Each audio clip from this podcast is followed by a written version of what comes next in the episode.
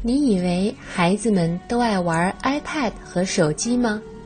其实不是，他们只是害怕孤独。你以为孩子们最自豪的是学习成绩好吗？其实也不是，让他们最骄傲的是人缘好。今晚我推荐来分享彭威的文章《孩子的期待与你不同》。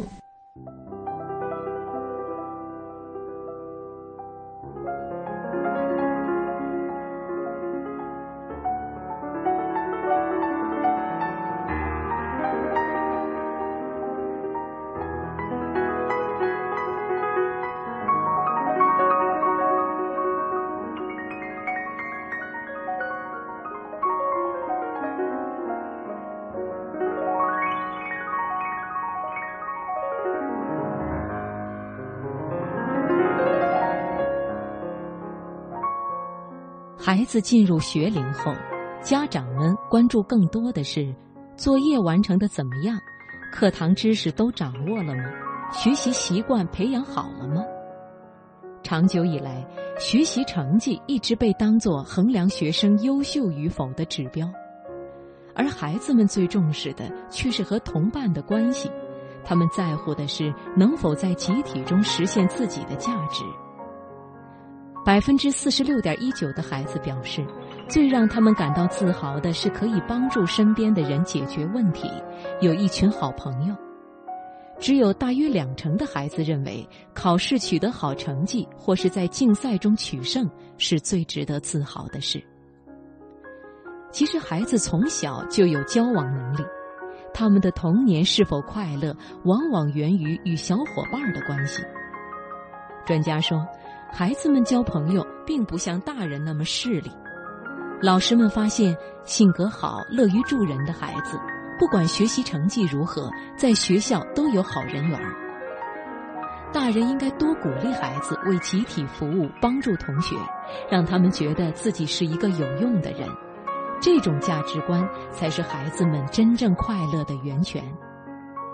在调查当中，有个问题比较有趣，在问到。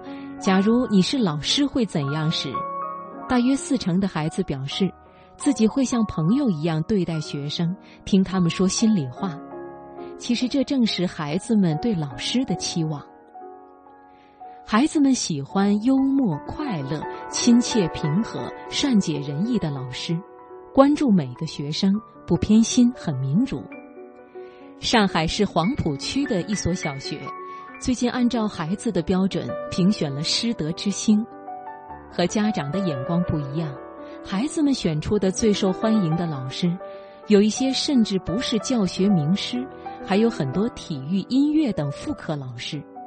孩子们选择的标准之一就是老师是否把他们当朋友。青少年处于情感认知的成长阶段，有时候讲情感要比讲道理更有用。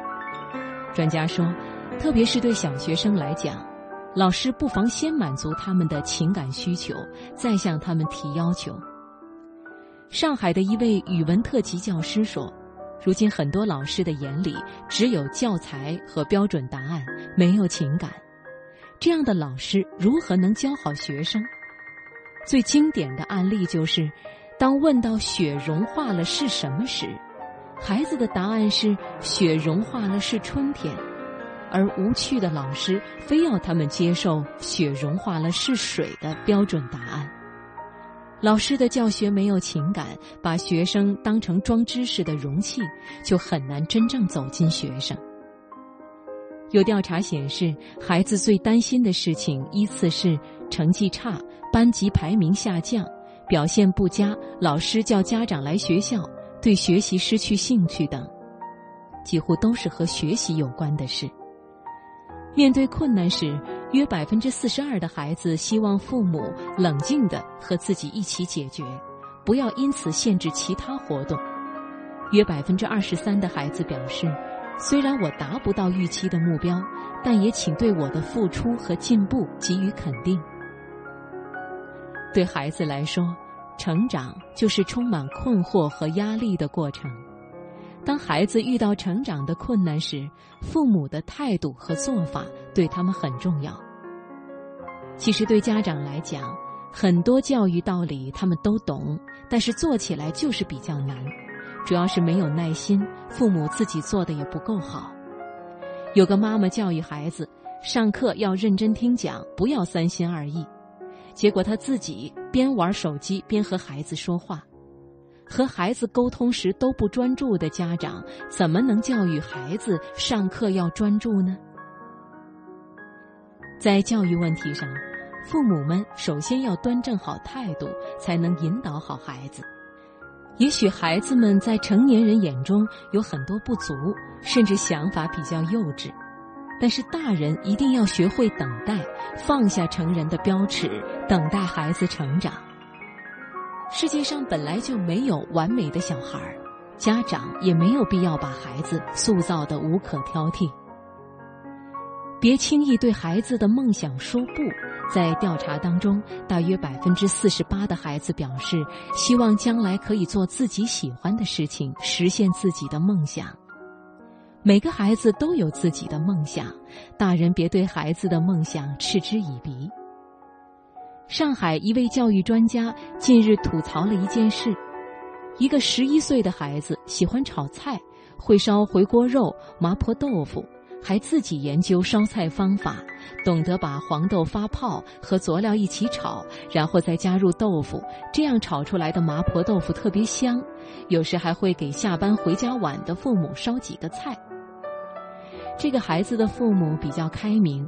甚至还想，如果孩子一直喜欢的话，将来可以把他送到厨艺学校学习。可是开明的父母碰上了不开明的老师，老师批评家长：菜炒得好不如英语考得好，可不能让孩子不务正业。